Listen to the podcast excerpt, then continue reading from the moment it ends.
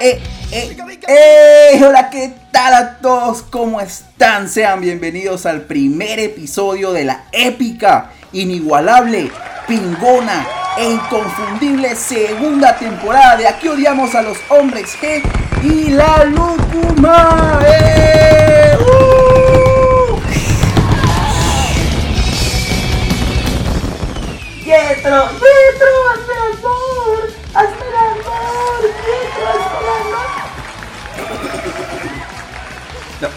ca- ca- cálmate, cálmate, después lo hacemos, ¿sí? Ahorita, no, ahorita es el momento de celebrar. Dale play, producción, dale play, dale play. Eso sí, fuegos artificiales. Sí, celebración, celebración. Amigos, tiempo sin escucharnos. Para mí es un placer y una emoción bien grande estar de regreso. Yo soy Yetro Franco, conocido en los bajos fondos de Instagram como Oye Yetro. Yetro con JH. Oye Yetro. JHTRO. Ahí puedes comentar todo lo que quieras. Encontrarás también info relacionada a los episodios y cualquier cantidad de estupideces que se me ocurran. Por los momentos, acá estamos de regreso para contarles, bueno, las mejores historias de la cultura pop. Historias que cambiaron al mundo como lo conocemos, cambiaron la forma de ver las cosas, de ver la vida. Y hablando de ver, el episodio de hoy, el episodio que les he preparado, uff, ¡ah! ¡Qué episodio! ¡Ah! Ya basta. ¿Qué episodio, no? Es una historia de lucha, de perseverancia, de arrogancia también, de avaricia y de muchos, muchos, muchos huevos. Huevos así grandes como los míos, gigantescos, como un par de balones de baloncesto. Pero acompáñenme de nuevo al DeLorean. Vamos de regreso, de regreso al pasado. Este, de... re- de re- enciende, enciende, enciende. Enciende, mierda. ¿ah? Ah, ah, ah, ahí, ahí. Ahí encendió, ahí encendió. Ya, ya, es que el DeLorean tien- tenemos ya unos cuantos meses sin usarlo. Y bueno, ya le hacía falta su mantenimiento. Pero bueno, ya está, está- ya estamos de regreso. Así que no se preocupen, vamos a viajar.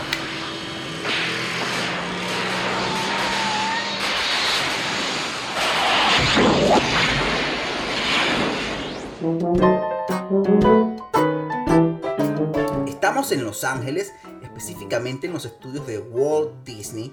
Silencio. Aquel joven que está dibujando en aquella esquina es John Lasseter. Por favor, grábense ese nombre que vamos a hablar mucho de él hoy. Será prácticamente el protagonista de esta historia. John era un joven que se acababa de graduar del Instituto de las Artes de California, o mejor conocido como el Cal Arts, que fue el primer instituto que ofrecía estudios superiores en artes visuales. ¿Qué significa esto?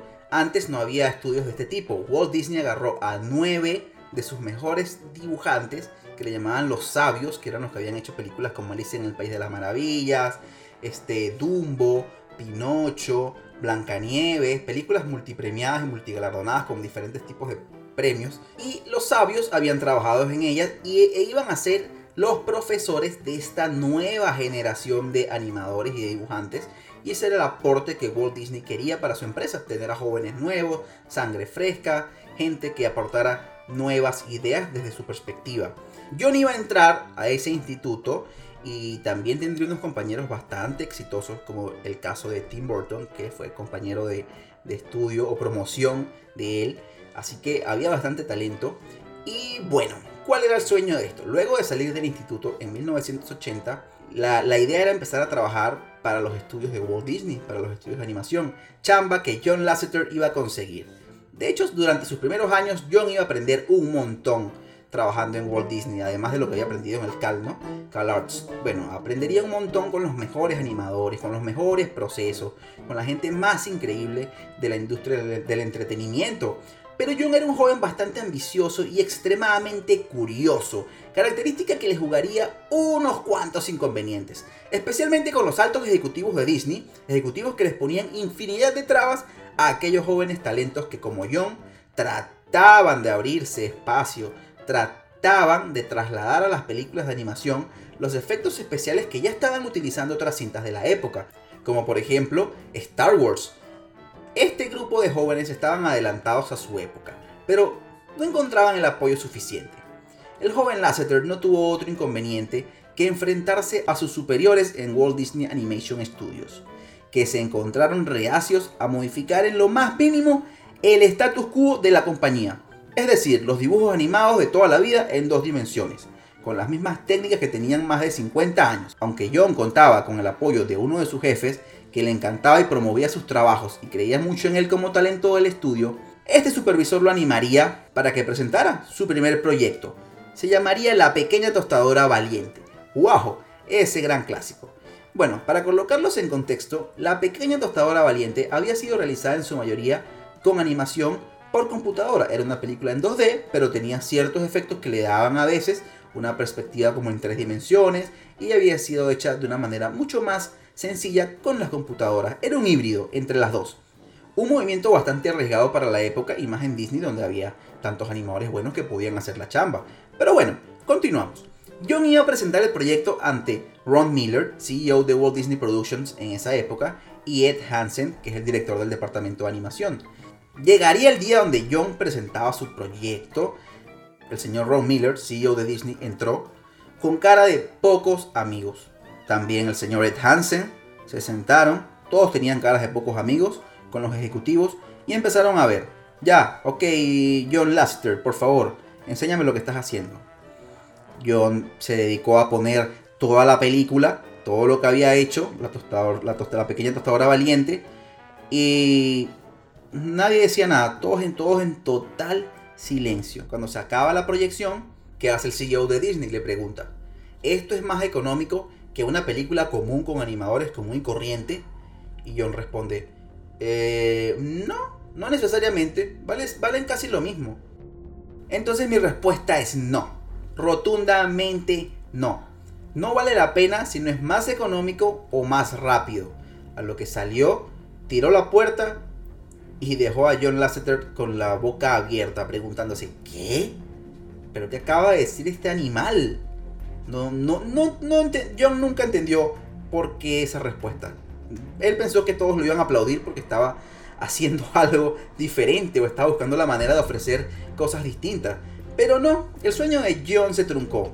Pero esperen, todavía esto no termina. Espérense. Minutos después de su presentación, Ed Hansen, su supervisor que tanto confiaba en él, lo llamó a su despacho para comunicarle que le habían aprobado la película. Sí, por supuesto.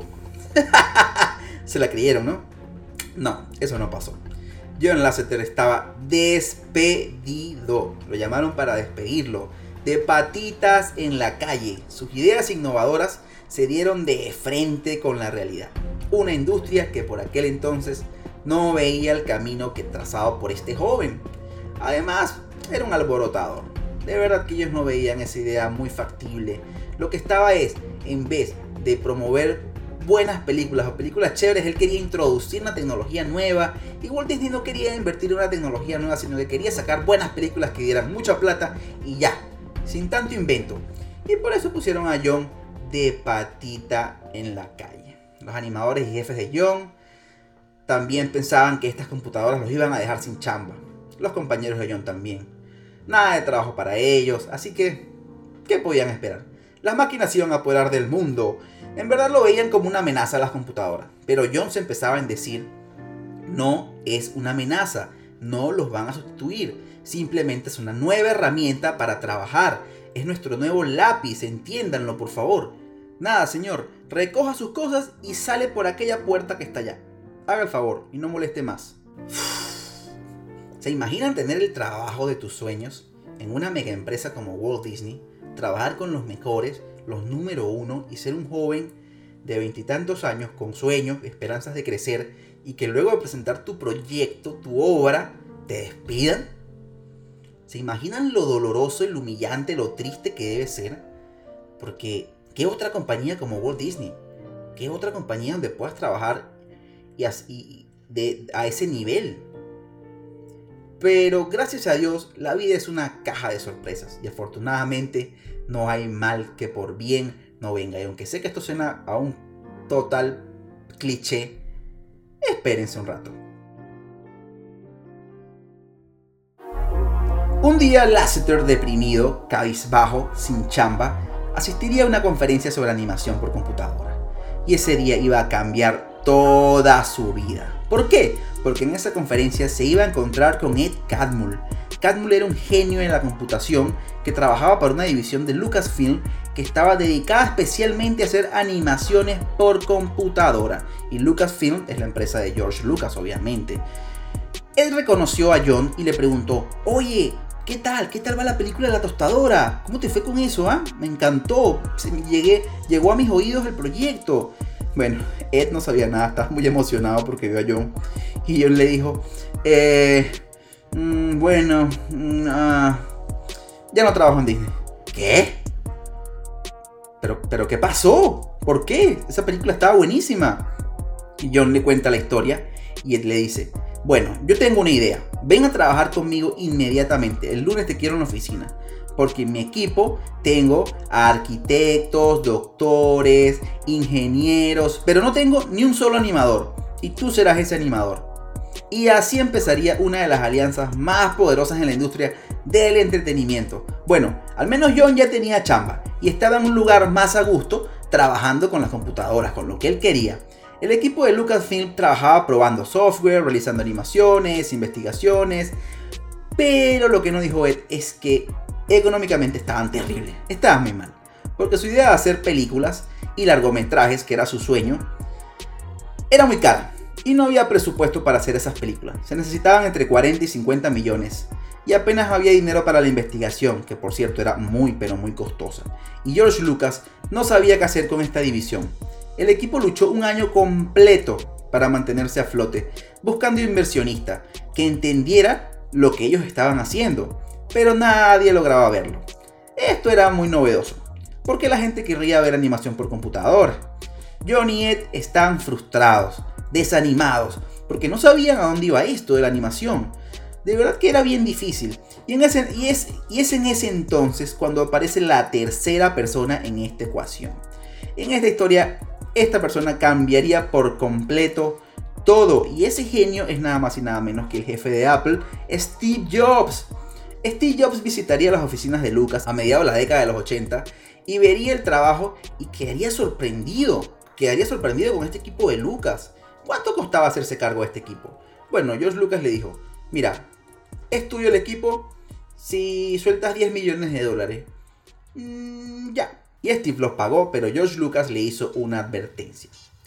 Oye Steve, los chicos de aquel departamento que tú quieres y que estás comprando están más preocupados por crear películas, largometrajes, cortometrajes, propuestas audiovisuales que por fabricar computadora.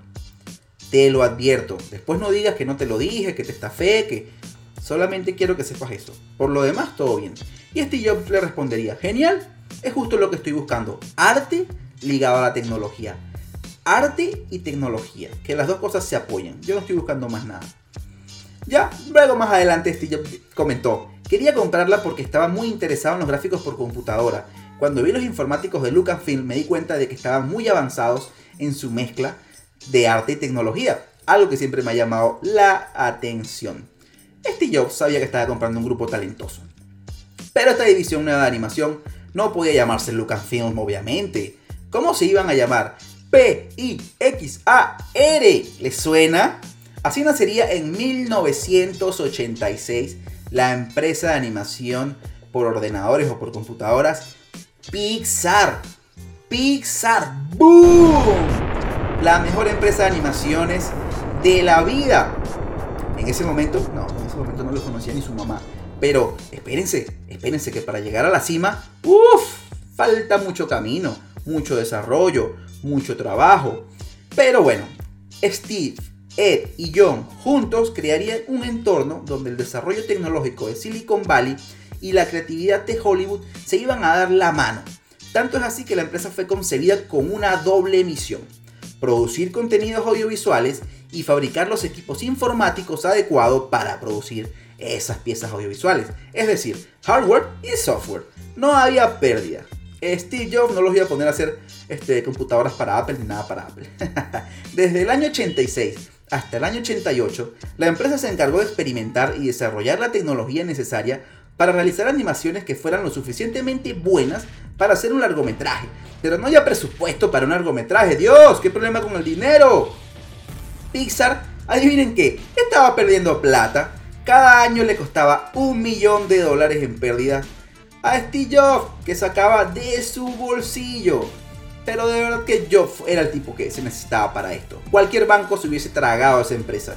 Cualquier entidad financiera se hubiese tragado toda la empresa. En cambio Jobs sabía que esto tenía que trabajar de una manera muy diferente, más paciente. Jobs todos los años ponía su milloncito que se, que, se comía la empresa, pero lo hacía con mucho gusto. Es más, en mitad de una situación tan difícil, cuando su otra empresa Next se tambaleaba, Jobs no dudó en apostar por su otro equipo, por Pixar, y aportar 300 mil dólares para un nuevo proyecto. A cambio solo le exigió a John Lasseter una sola cosa. John, te voy a dar el dinero, pero todo lo que te pido, John, es que lo que hagas sea genial. Solo te pido eso, ya lo demás no me importa. Y así fue como en 1988 John Lasseter desarrollaría Teeny Toy, un cortometraje animado que tuvo, obviamente, eh, obtuvo el Oscar como mejor cortometraje animado. Este corto llegaría a los ojos de los ejecutivos de Disney que se volverían locos llamando a John para que regresara al estudio a trabajar con ellos, porque eso que habían visto era ¡Uh! ¡Uh! ¡Uh! ¡Qué increíble, ¿no? Pero, ¿no lo habían despedido? ¿Esa misma gente no lo había despedido? Sí, esos mismos que los despidieron. Ellos sabían de cortometrajes y que de eso no se vivía. De un cortometraje nadie vive. Y sabían también que John estaba en Pixar con mucha dificultad. La empresa estaba en quiebra, todos los años, y le dieron un ultimátum. Vente con nosotros a dirigir películas para Disney o regresa a tu empresita quebrada para que sigas haciendo comerciales para TV y animaciones por computadora o cortometrajes chiquitos. ¿Y saben qué respondió John? Está bien, me regreso a mi empresita quebrada. Eso carajo, me encanta la gente con huevos. Pero a pesar de que sea difícil, la vida siempre, siempre recompensa a la gente con huevos. Así que espérense, que aquí viene la pichula más grande de todas. Pero John les dijo, me regreso a mi empresa, pero les ofrezco una tecnología llamada CATS, que la pueden usar en sus películas, a la cual Disney la revisó y la aceptó. Fue una tecnología que utilizaron para La Bella y la Bestia, para El Rey León, para Pocahontas.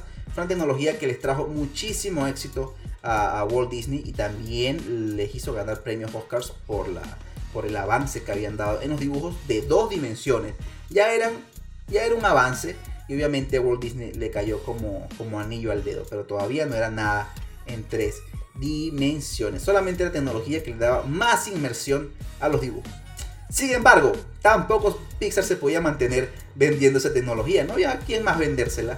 Y los ejecutivos de Disney volverían a llamar a John. Sería la tercera vez que ya lo tenían loco. Y le dicen, ya mira, si no quieres dejar tu jodida empresa, véntenos por favor algo. Un cortometraje para diciembre, te lo pagamos, algo especial para colocarlo en Navidad. No sé, saca algo, Dios mío. A lo que John les dijo, como esta es la tercera vez que me lo piden, uff, les voy a preparar algo especial. ¿Qué? ¿Qué quieres? Un largometraje. Tú te, quedó esto loco. Un largometraje. Pero te estamos pidiendo un corto para empezar. No, no, no, no. Tiene que ser un largometraje. ¿Y tu empresa tan pequeña puede hacer un largometraje? Y yo les diría, sí. Bueno, ¿cuánto necesita? 30 millones. Mm, bueno, no está mal. El Rey León había costado 80 millones. 30 millones. Ya, está bien. ¿Y cómo se va a llamar esto? ¿Tienes la idea? ¿Será algo así como la sirenita? ¿Como la bella y la bestia? Dinos, aunque sea para saber en qué estamos invirtiendo. Así le dirían los ejecutivos de Disney. Bueno, no es tan Disney, diría John, porque nosotros tenemos nuestras ideas. Tengo un título provisional. Los ejecutivos de Disney le dirían, a ver, ilumíname señor, ilumínanos. ¿Cómo se llama la película? Se va a llamar Toy Story. Ajá, ¿y de qué va Toy Story? Bueno, es la vida vista desde la perspectiva de un juguete. Mmm, mmm, ya. Bueno, los ejecutivos de Disney aceptarían. Ya, te vamos a dar el dinero para que la hagas.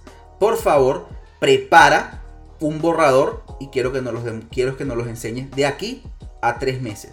Quiero que nos los enseñes y nos digas a ver cuáles son tus planes para tu gran película.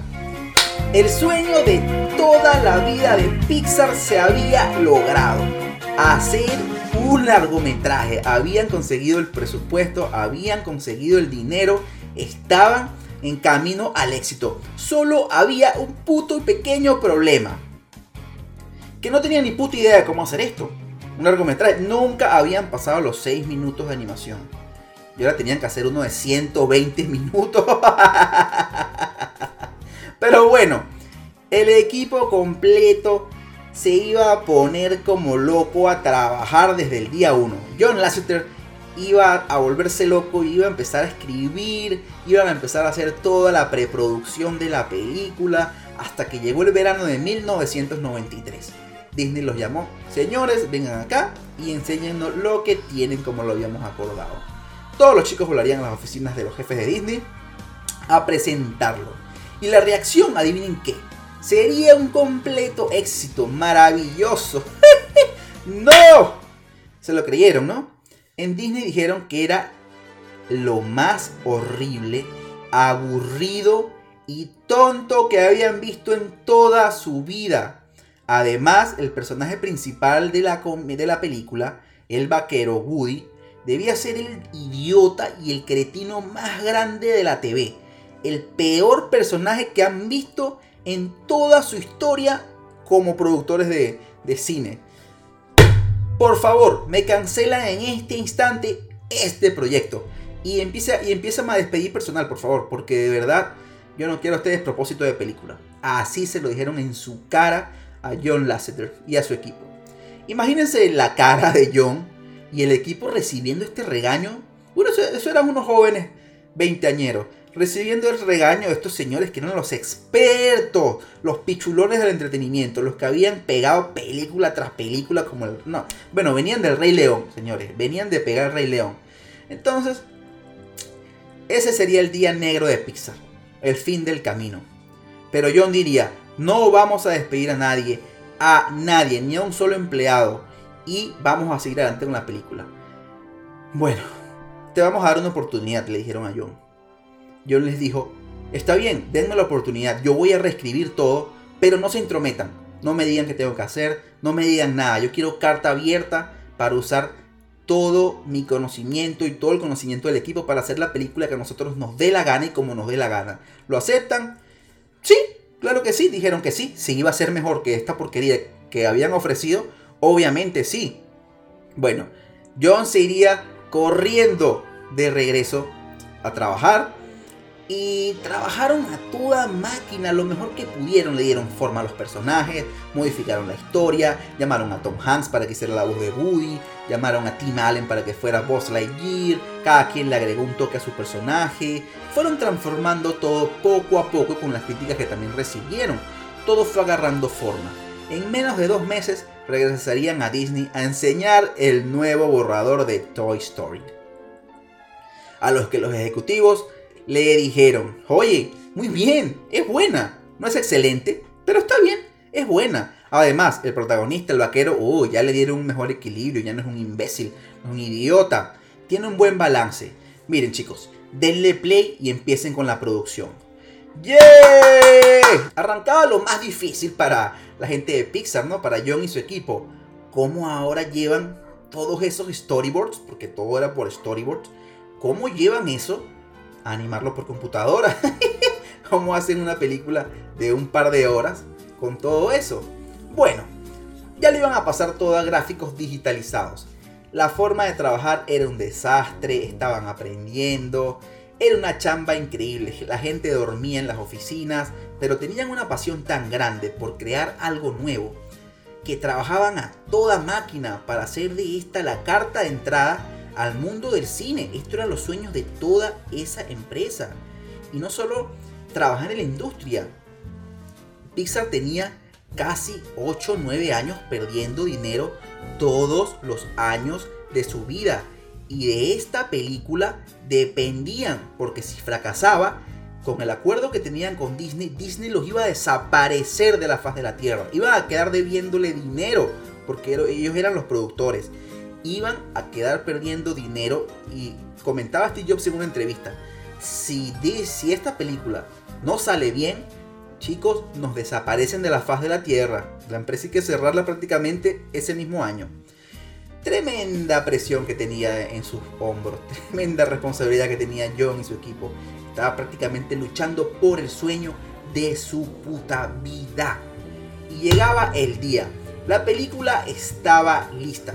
Toy Story se estrenó el fin de semana de Acción de Gracias de 1995 y me alegra y me da orgullo decir que destruyó todos los récords de taquilla de ese año. Haría más de 350 millones a nivel mundial y lanzaría Pixar a lo más alto del éxito comercial. Todos los estudios de animación y efectos especiales quedaron boquiabiertos con la tecnología y John sería premiado con un premio Oscar honorífico por haber conseguido realizar un largometraje totalmente animado por computadora. Una cosa que hasta ese momento no se había visto en ningún rincón del planeta.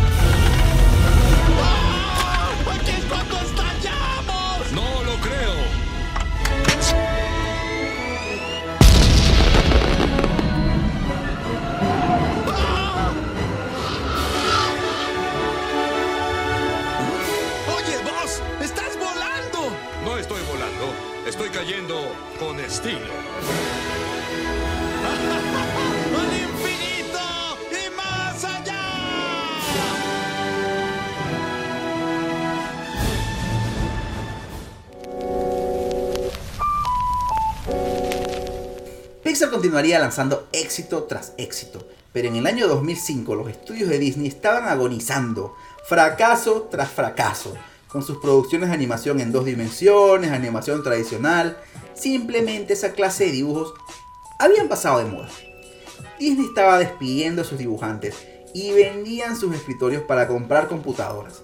En Disney no querían saber nada de la animación 2D. Y es que ya no era popular. Disney se pondría manos a la obra y decidido a frenar esa derrota y decididos a que todos los años estaban perdiendo dinero, decidió hacer un trato por 7 mil millones de dólares. Pues sí, esa pequeña empresa que compró Steve Jobs por 10 millones, ahora la estaba vendiendo en 7 mil millones de dólares. Pero no solo esto, Steve Jobs estaba en la mesa accionista de Disney. Ed, ¿se acuerdan de Ed? Pasó a ser el presidente de Pixar y de los estudios de animación de Disney. Y John, bueno, a John le entregaron en sus manos la parte creativa de los estudios de animación de Walt Disney para que levantara los estudios, porque los, de los estudios estaban en el piso. Así que toda la parte creativa y todas las películas que iban a salir de Walt Disney las iba a supervisar John Lasseter, aquel joven que despidieron porque creían que era un alborotador. Este triángulo ganador se iba a convertir en los jefes y los genios de la animación. John se encargaría luego de proyectos como Ralph el Demoledor, Enredados, Frozen, llevando a Disney de nuevo a la cima de la animación. ¿Recuerdan cuando lo habían despedido? ¿Recuerdan cuando estaba deprimido en esa convención de computadoras? Ahora mírenlo ahora. El jefe, el que se encargó de darle vida, un nuevo aire a los estudios de animación de Walt Disney. Así que, gente, gente, vengan, vengan. Sí, hagamos fila, hagan la fila. Llegó el momento de. Llegó el momento de las felaciones, por favor, para John Lasseter. Llegó la hora, eh, yo voy primero, ya se cepillaron, todo bien. Ya, cuidado con los dientes, ¿ah? Después de, esta escena de felación hacia John Lasseter, ¿qué nos queda? no, no, mentira. Vamos a hablar en serio. Después de esta historia, ¿qué nos queda? Las computadoras pusieron en jaque a la industria de animación en 2D, pero no la hicieron desaparecer. Los problemas con las películas 2D a inicios del 2000, según expertos, se debía a que las historias eran terribles. ¿Pero esto por qué? Porque los ojos estaban puestos en Pixar, en lo que estaban haciendo ellos y en la forma de cómo ellos hacían las películas. Había una desmotivación terrible. Los viejos animadores sentían que estaban siendo relegados. El ánimo en Disney era fatal. Se había perdido la inspiración. Y después de estas palizas que recibieron en la taquilla todos los años, año tras año, los animadores del mundo no era para menos, estaban bien desmotivados. Pero digamos que su estilo de contar las historias, sus personajes y todo lo que involucraba las producciones estaba algo anticuado. Y yo en ese tiempo también me di cuenta. Aunque todo el mundo pelee y diga que Hércules, que todas las películas que salieron en esa época, esa camada de Disney, eran una porquería.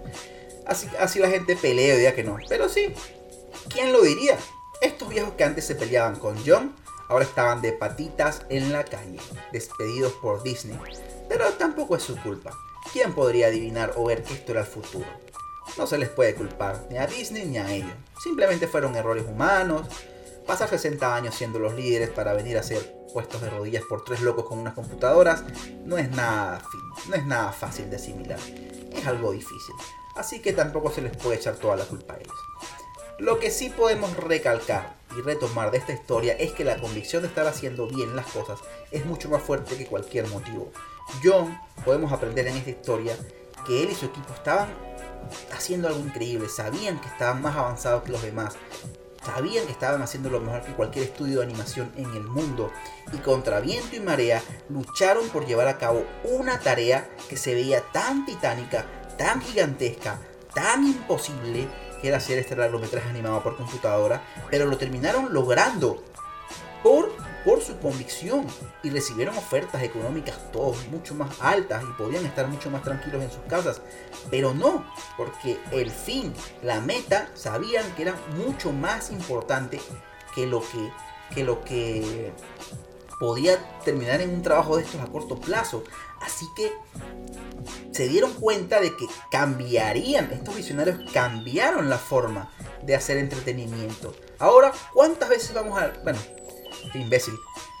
Ya estamos en época de COVID y, y en época de COVID estamos todos encerrados y ya no vamos al cine.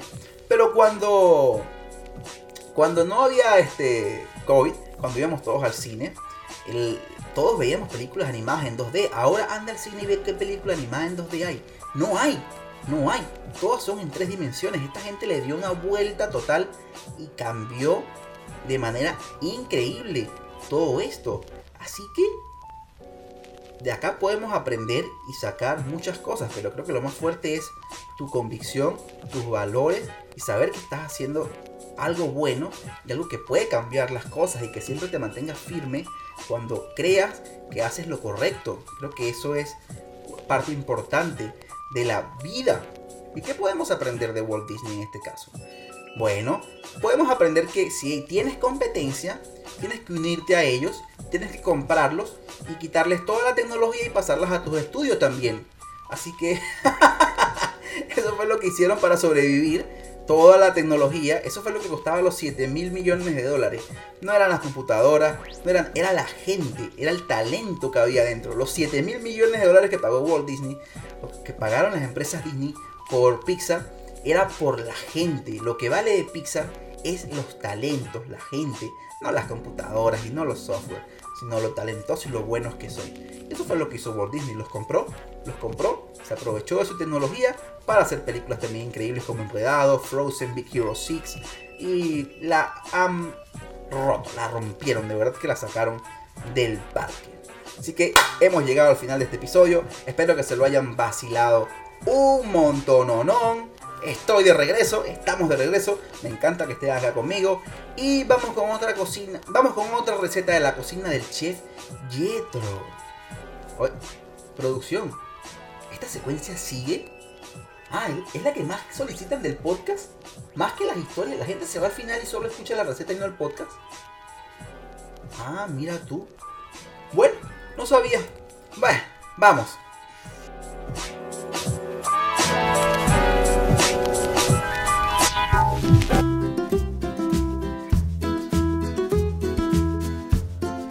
Bienvenidos a la cocina del chef Yetro. Qué emoción estar de nuevo acá. Ya, la receta del día de hoy va a ser adoquines de lúcuma y pisco. ¿Qué necesitamos para esto? Unos cuantos ingredientes. Primero, una lúcuma mediana. 500 mililitros de leche fresca, una cucharada de vainilla, 50 gramos de pasas, media copa de pisco, cuidado con la resaca que es horrible, 3 cuartos de taza de azúcar, un paquete de galleta de chocolate y una cucharadita de canela molida. Yo había leído carne molida, ¿no? Canela, ¿no? Canela molida. Ya. Los pasos. Primero, pelas la lúcuma sin que, te, sin que vomites, o sea, ve pelándola, pero ponte un tapabocas así de esos para el COVID, ¿eh? para que no te vayas a vomitar con el olor. Luego la colocas en una licuadora junto con la leche. Gente, una, una pregunta, ¿no han visto la película este, Soul de Pixar? Está bastante interesante esa película. En estos días la estuve, la estuve viendo. Bueno, cuando la estrenaron recientemente. Yetro, por favor, céntrate en la receta. Ya, pero ya va, ya va. Yo ya la voy a hacer, pero quiero comentarles un poquito de Soul. Yetro, por favor, la receta. Ah, sí, la receta. Ya, entonces tienes que echar la vainilla. No, pero miren, re- yo me acuerdo que en Soul, este, a mí me encantó porque es el sueño de toda la vida de, un afroamericano que quiere tocar en una banda de jazz y el día que él va a, su consigue entrar en una banda de jazz viene y se cae por una alcantarilla y muere. Y luego va al cielo y pasa.